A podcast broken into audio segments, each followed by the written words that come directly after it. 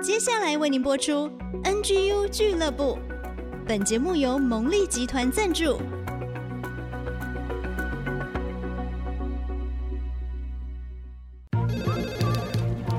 分享职场经验，找寻支持力量。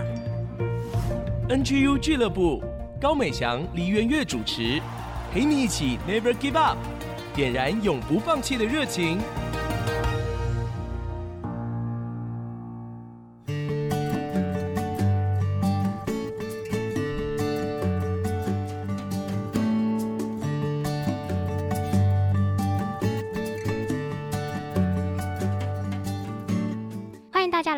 之音 FM 九七点五主客广播，现在进行的节目是职场年轻人永不放弃的 NGU 俱乐部，我是主持人美翔。疫情呢仍然很严峻，持续的温馨提示大家一定要好好的做好防疫。今天呢是五月份的最后一集节目，那在这个温馨的时间里面，属于女性的季节里面呢，我们继续为大家邀请到很棒的女性职场人来展现我们的女力时代哦。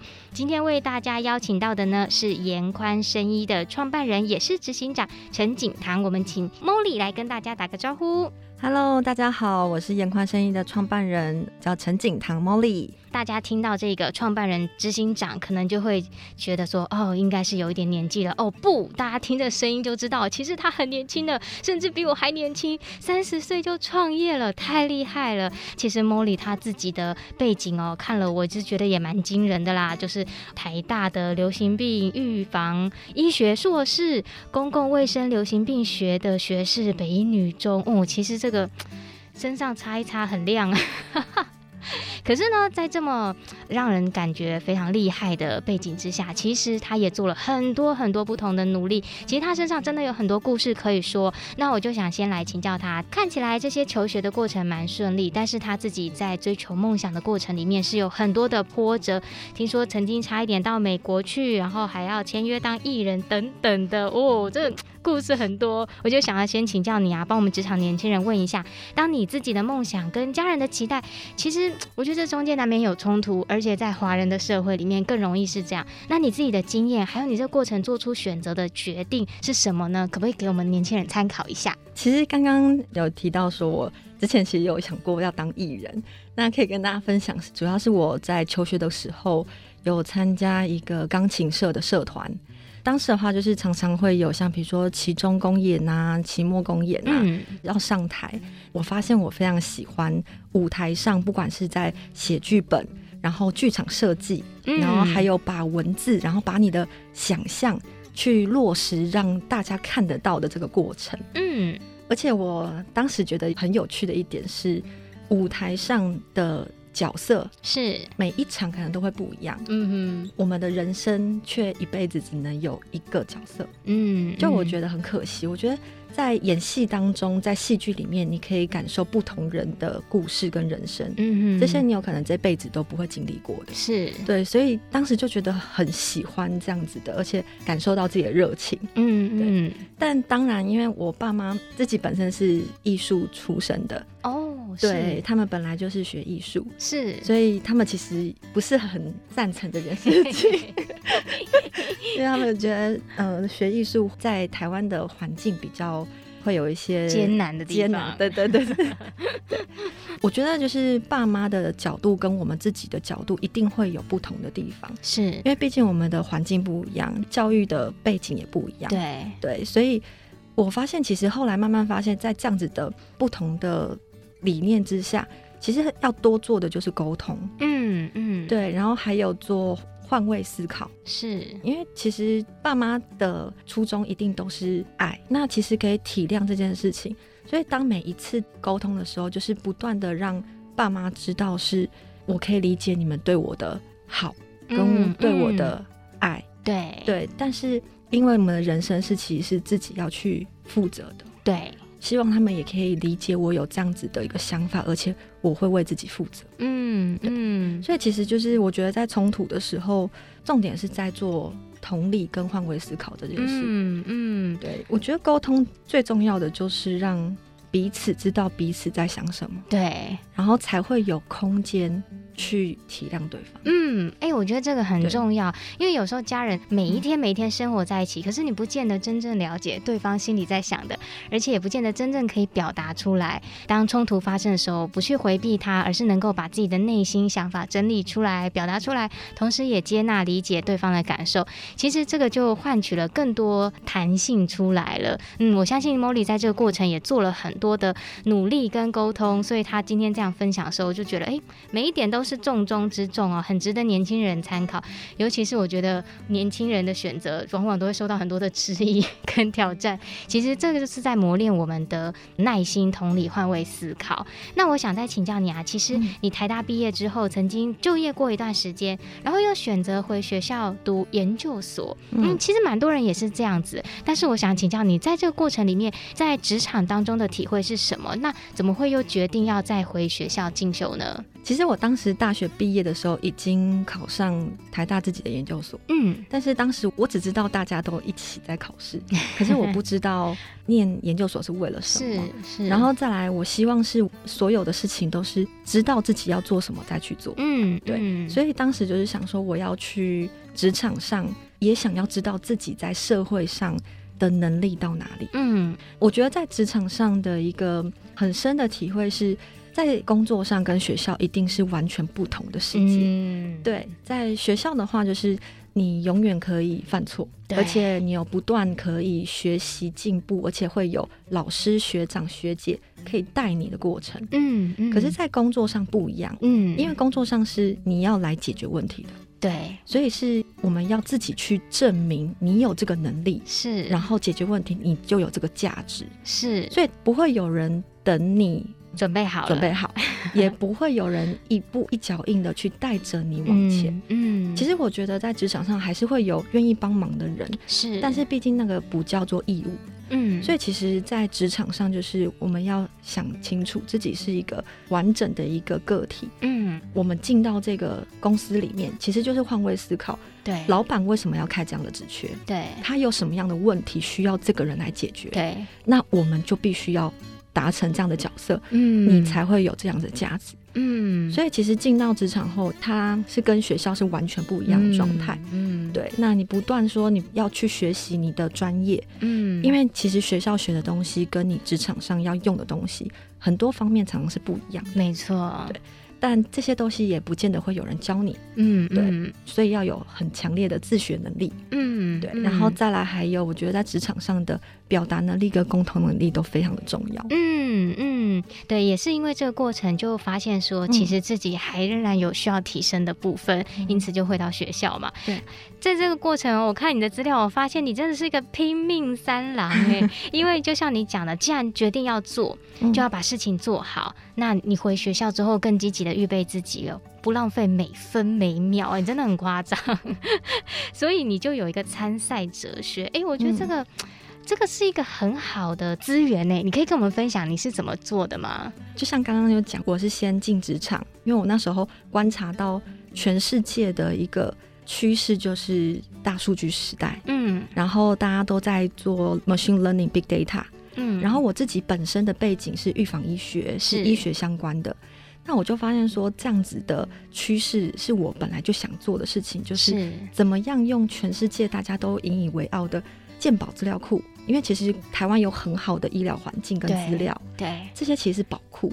嗯，那我要怎么样去结合这样子的市场需求？嗯，所以我才又回来做进修嘛。是，那回来进修的话，因为我很清楚知道自己要什么了，嗯，所以在研究所的这两年，我就是把。台大研究所的所有资源就是当一个宝库。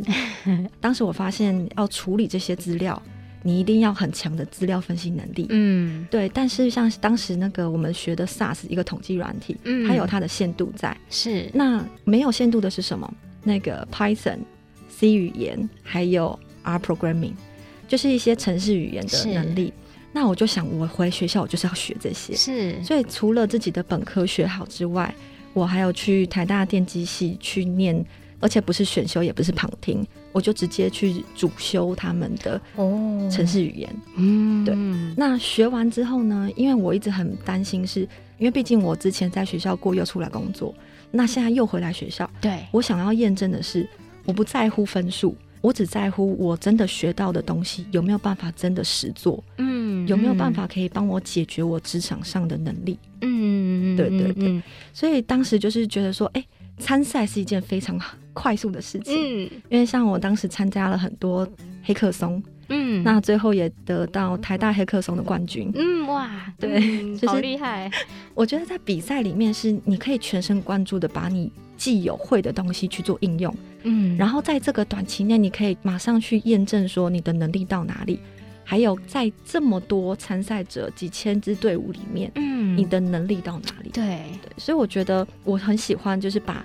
参赛这件事情当成去验证你的能力跟社会把你放在哪里的一个机会，嗯，对对对对，对，而且我觉得在这个过程当中，眼光其实也会被提升，看到其他的队伍或者是评审们怎么样看待你在思考的这一件事情，对，然后我觉得茉莉当他清楚方向之后，他就会非常积极去补足自己的缺乏，然后呢，在要做的事情上更加的加分。其实他很客气啦，他还得过这个上海海峡两岸青年创业大赛的冠军，还有像阿里巴巴集团的全场最具投资奖。其实我觉得这些都是一个铺垫，让你做未来创业的一个很棒的预备哦。关于他创业的故事，还有过程中经历了哪一些艰辛，我们就休息一下，再请茉莉回来跟我们分享哦。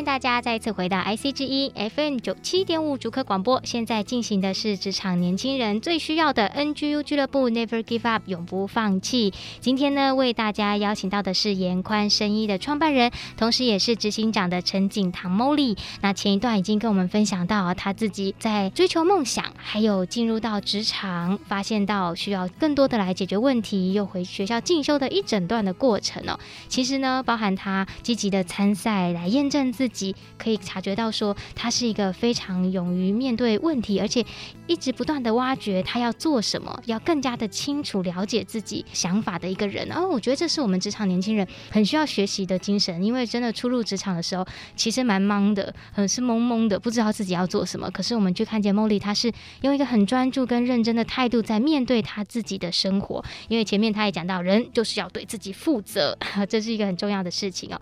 其实他还有一个很厉害的地方。就是当他三十岁的时候决定要创业，虽然这也许有一连串的过程哦，但是呢，我觉得很重要的一个是他看见了别人的需要。那这个故事也是从一个母亲的眼泪开始的，所以我想要请教莫莉哦，当你研究所毕业之后重回职场，你怎么决定要来开始延宽生意？这背后的创业故事是什么呢？因为其实当时毕业后，我是到长庚医院，嗯，当时是负责一个美国国卫院的全世界的流感疫苗研发案。哇，这太重要了！对 对，像现在 COVID 的那个疫苗，我们同一个 team 他们有在支持，就是在做相关的研究。嗯、是是是。当时我负责的就是要带研究护士跟博士去帮忙做很多的 surveillance system，就是做监测啦。嗯。我们去预判说明年是流行流感 A 还是流流感 B？嗯。对，然后每天常常要跟美国这边汇报跟开会。是。当时的话，就是有一些因缘聚会，因为长庚常常会有办一些院内的演讲、是讲座啊这些的，嗯，那我很喜欢去听嘛，嗯，就是听听看其他人的主题啊什么的。那刚好那段时间就是在做那个异位性皮肤炎的讲座，嗯，对，我就带着我的朋友们还有医师，就是我们下班的时间去听，嗯，就没想到那几场就是很多妈妈就是上去分享她。有异位性皮肤炎的小宝宝生出来的时候，他的心情怎么样？他的照护过程是怎么样？嗯，每一个妈妈上去讲都是讲到哭哇！对，因为其实真的不管是病人本身的苦，嗯，还有照护者也承受各式各样的压力，是对，甚至像比如说你可能会小孩会被歧视，觉得说那是不是传染病？嗯，然后小朋友在求学过程中。你的心理健康也会受影响。嗯，然后妈妈其实会很心疼，但你又不知道怎么帮助她。没错，对，然后甚至可能有时候会被公公婆婆骂说：“哎，你怎么会生出这种小孩？你怎么照顾成这样？”啊、对，就是我才发现说，原来怎么会有一个这样的疾病？可是它会造成各式各样的心理负担、压力，还有这么多的痛苦。是因为我自己本身是医学背景的，我是念预防医学，那我哥哥也是医生，嗯，然后我的同学们很多都是医生，对，就是那几场演讲，就是他们上去讲到哭，结果我们就几个在下面就跟着一起哭，对，就是虽然我还没有小孩，但是我觉得可以。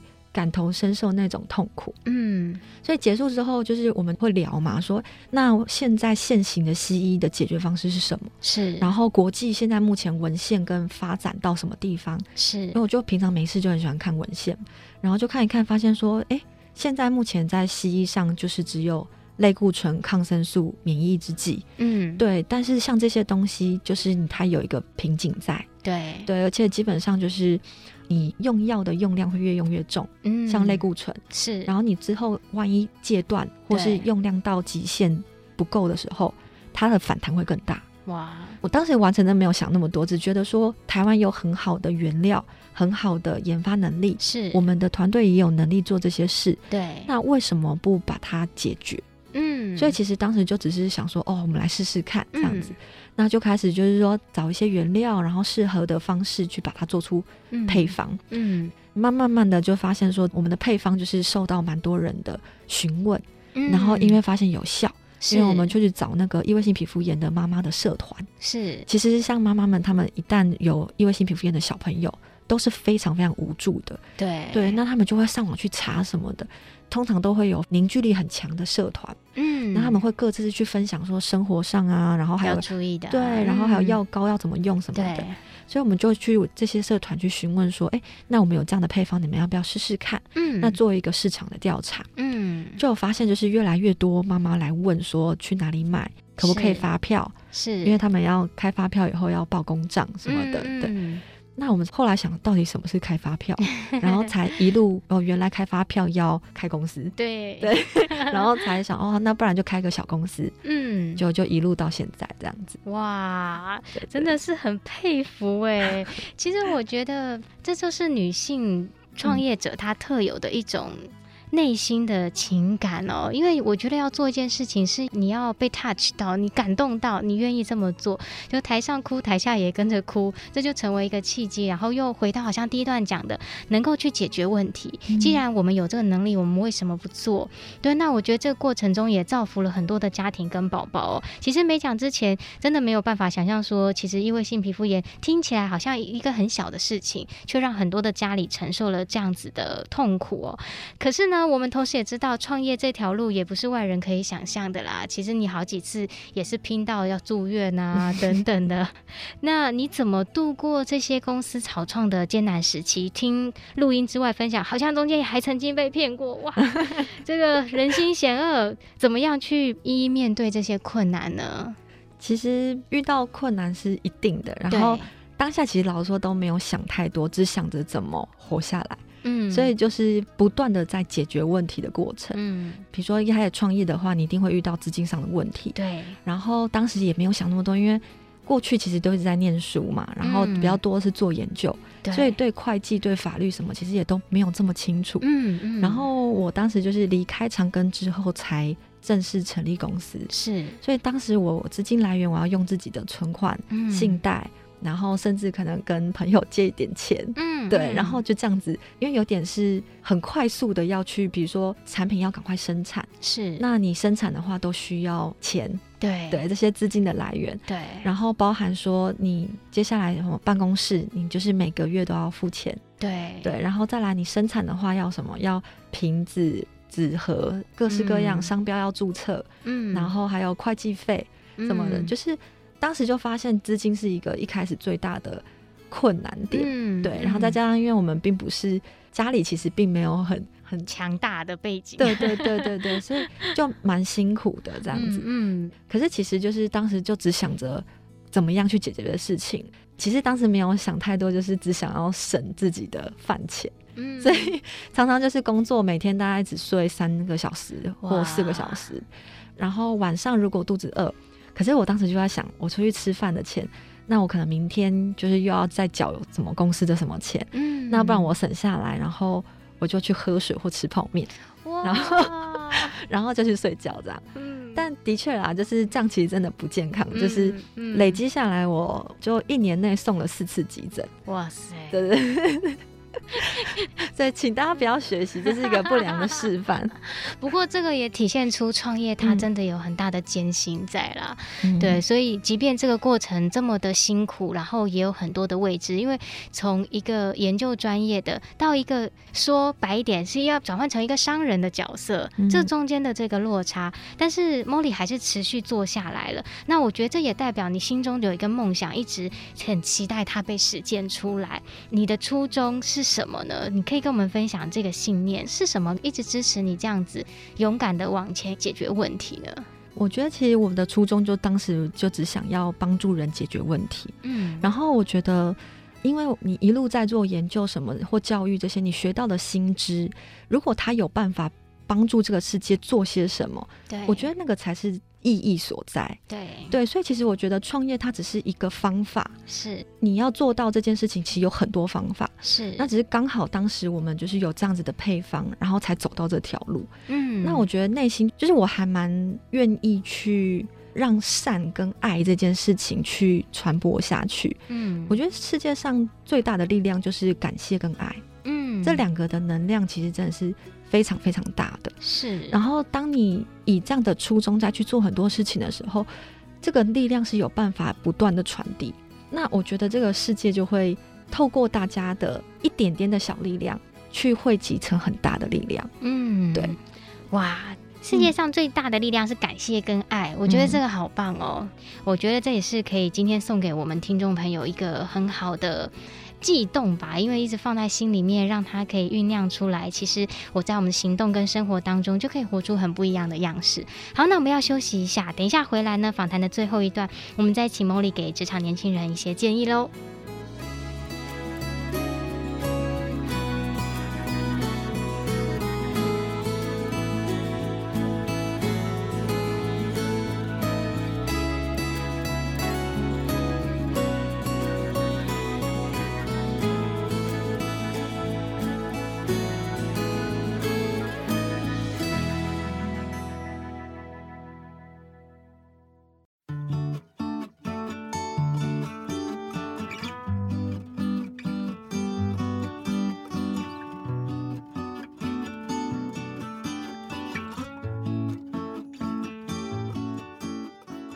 欢迎大家再次回到 IC 之音 FM 九七点五竹科广播。现在进行的是 NGU 俱乐部。我们的节目呢是每个礼拜一晚上七点到八点首播，每个礼拜天中午十一点到十二点重播。在 IC 之音的网站 AOD 随选即播都可以收听，在 Google、Apple Podcast 上面也可以订阅我们的节目。另外呢，追剧神器也在 YouTube 频道上有完整的播出，欢迎大家订阅按赞。今天呢，为大家邀请到的来宾哦，是一个很棒很优秀的女性职场人，为我们展现了女。女力时代的力量哦，她就是严宽生医的创办人，也是执行长的陈景棠 Molly。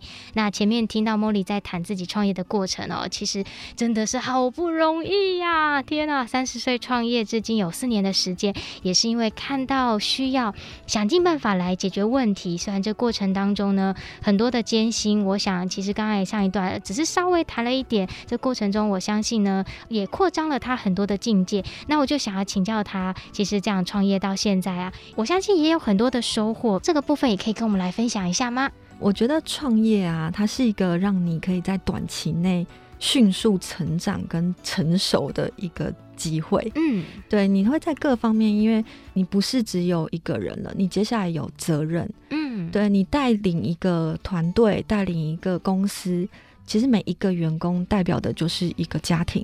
嗯，包含你要怎么样让公司存活下来，你的商业模式要不断的淬炼，对，然后我们的研发技能也要不断的进步，嗯，而且你是领导者，嗯，所以身上的责任会让你在短期内迅速的没有任何人可以帮你扛，你就必须要让自己迅速的成长。嗯，那我觉得这个其实是一个很大的礼物，也是收获。是看我们用什么角度去看它，因为当然有人会觉得说这个很辛苦、很痛苦。的确，在这个过程中是蛮痛苦的。是对，可是当你熬过去之后，你会发现带来的都是很大的收获。嗯，像比如说在中，我就会觉得说，自从创业之后，我可以更能够去。体谅用父母的角度去看待很多事情，嗯，像比如说我虽然现在还没有小孩，但是基本上你每一个同事，你就会去想他在公司的职场生涯，他需要什么，是。他需要什么样子的课程，或是他需要什么样的任务，他要怎么学习，嗯，那依照他的个性，他有什么样的长才，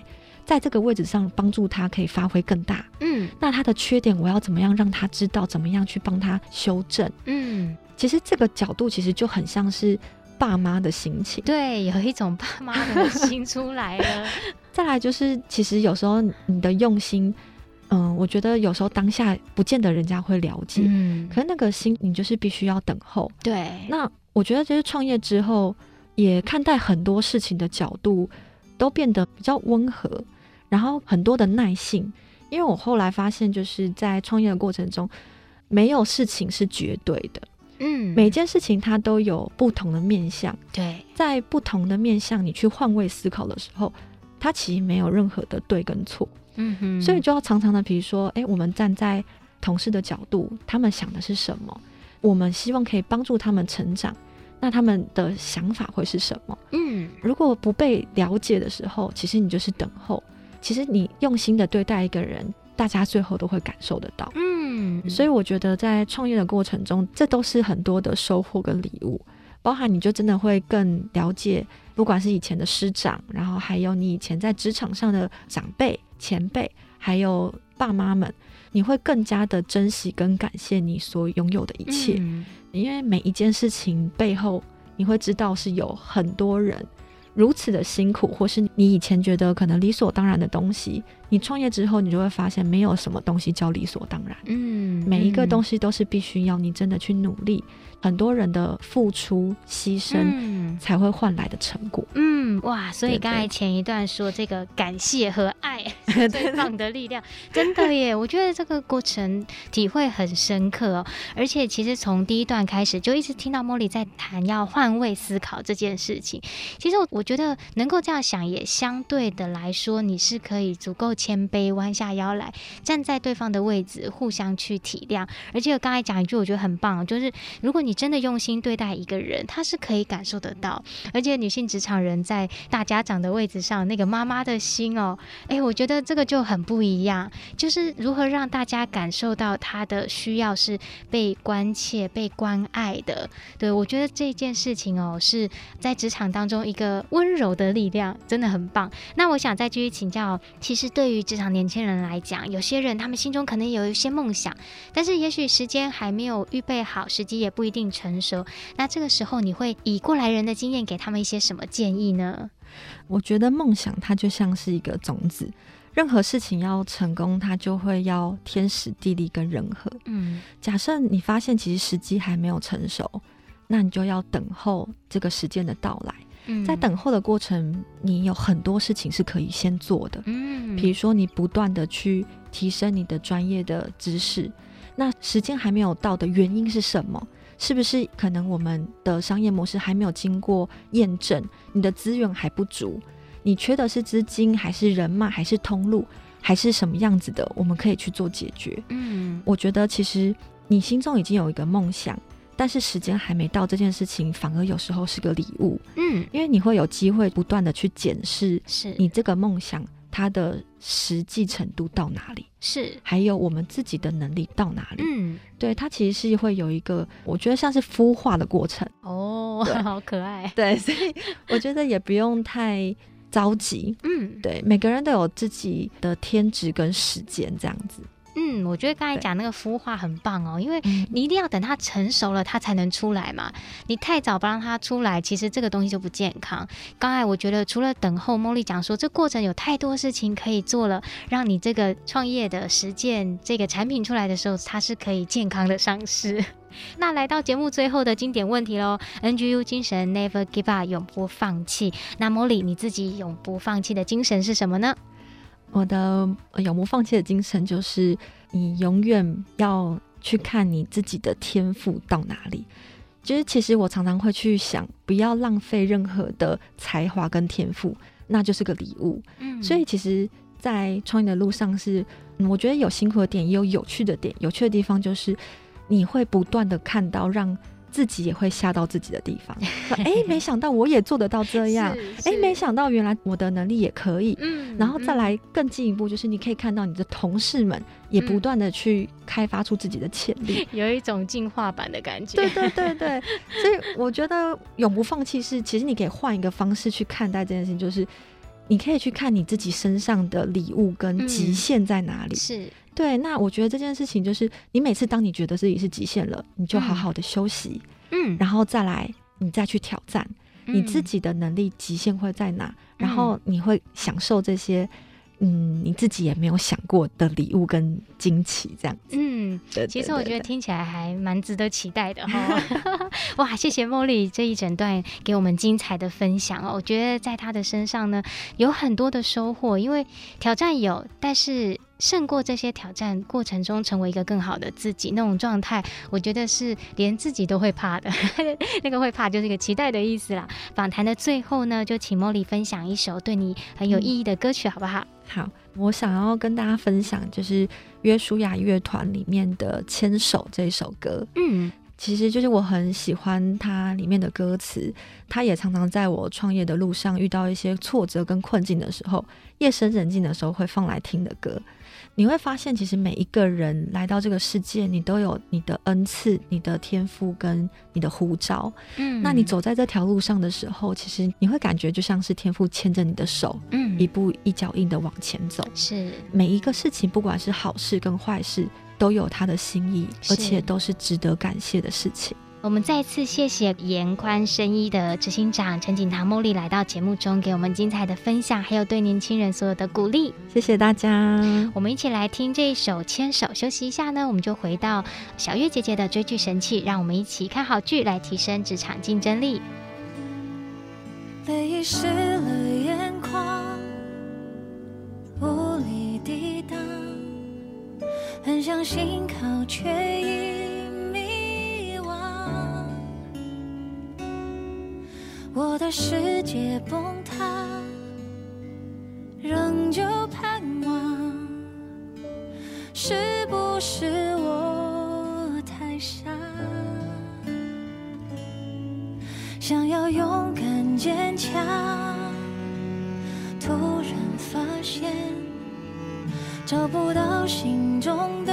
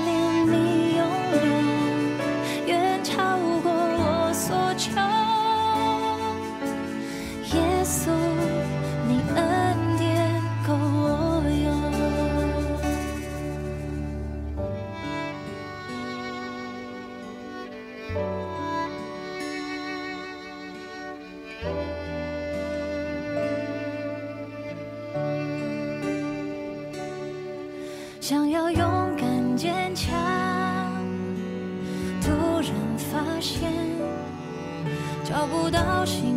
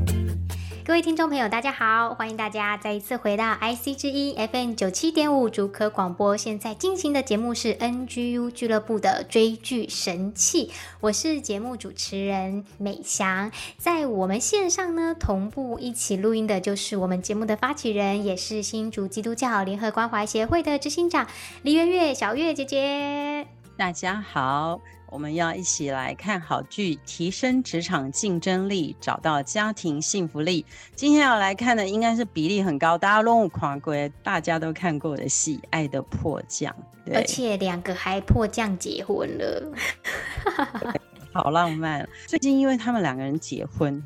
我就想到说，当时他爱的迫降的时候，我就很惊讶，说，在我心目中的孙艺珍不是那种很温柔吗？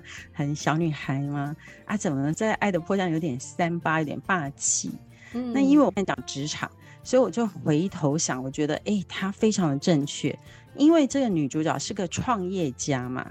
对对，虽然她是一个富二代，可是她没有拿爸爸的钱，她的工作跟父亲无关，她为了要证明自己，她在一个非常冷漠、受尽伤害，而且她是小三生的女儿，嗯、然后从婴儿的时候被原配抱回来养大，所以她觉得她是被丢弃的，她觉得她的出生是被讨厌的，她存在这世界上是没有意义的，但是她就拼命的用了她的聪明才智去创业。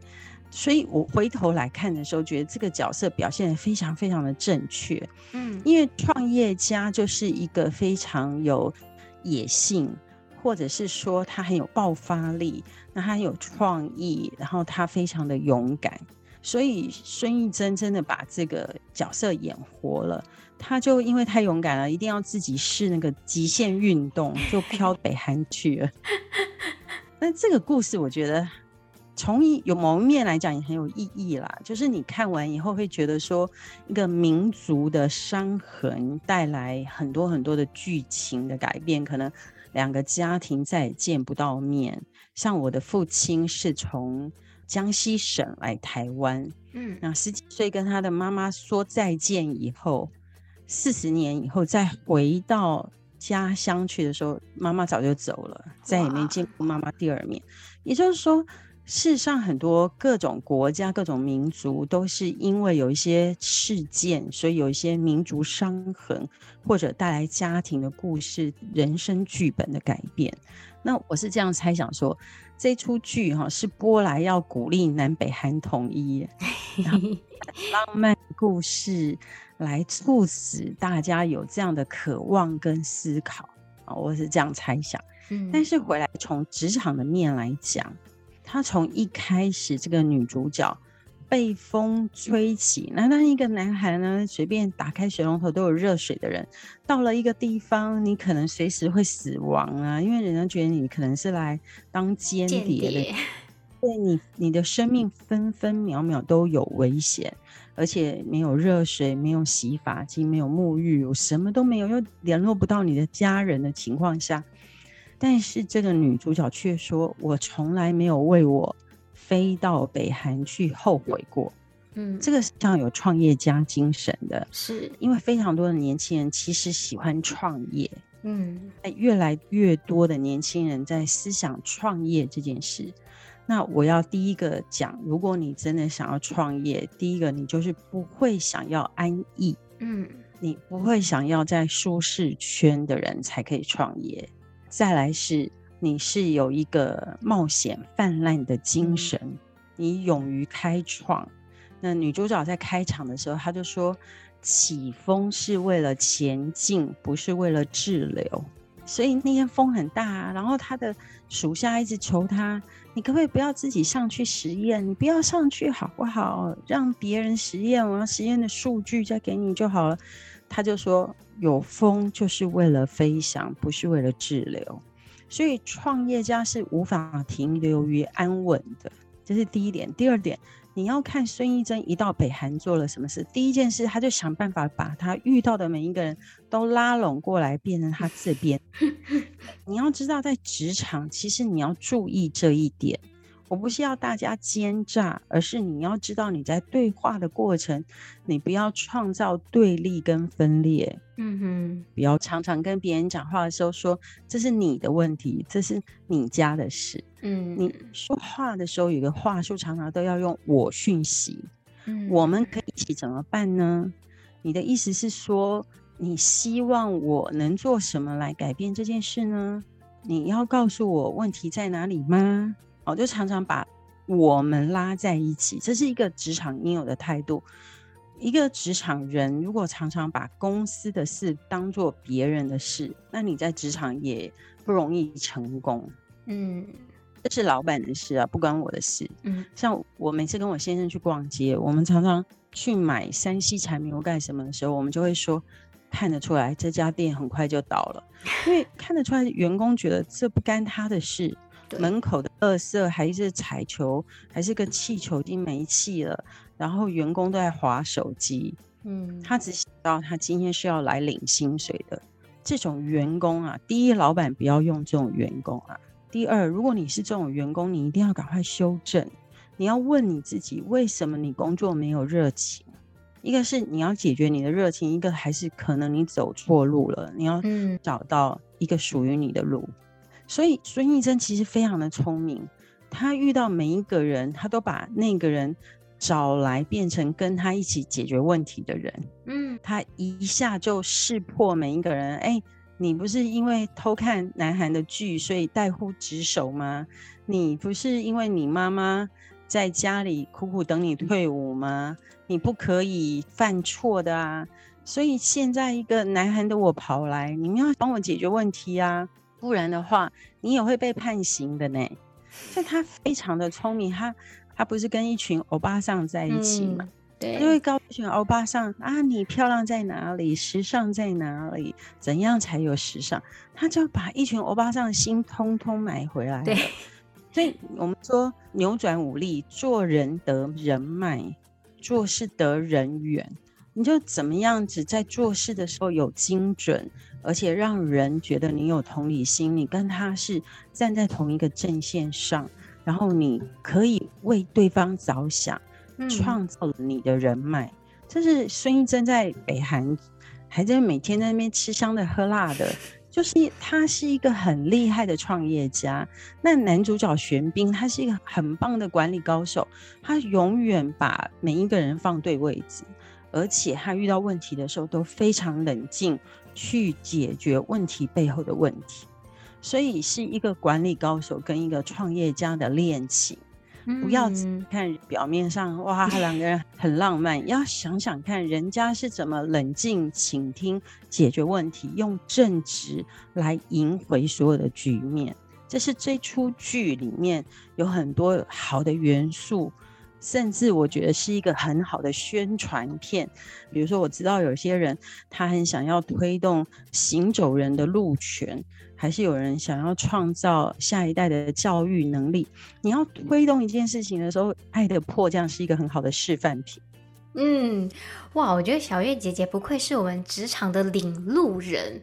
就这样一个充满浪漫爱情的故事里面，都可以看到很多我们职场人要学的秘技。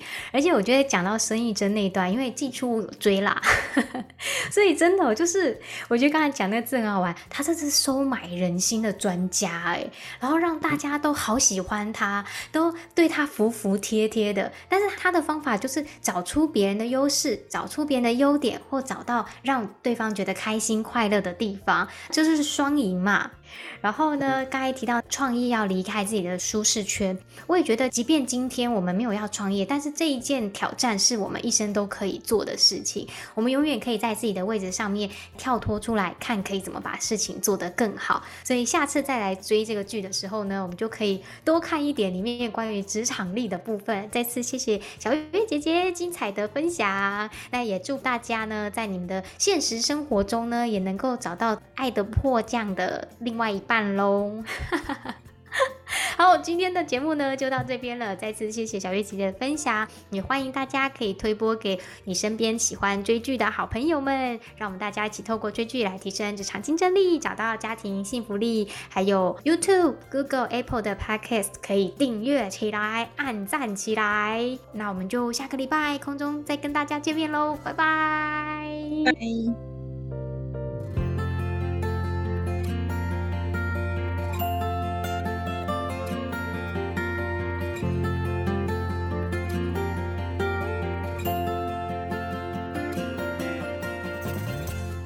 上 NGU 俱乐部由蒙利集团赞助播出。蒙利集团邀您一起在职场、家庭、人际上 Never Give Up。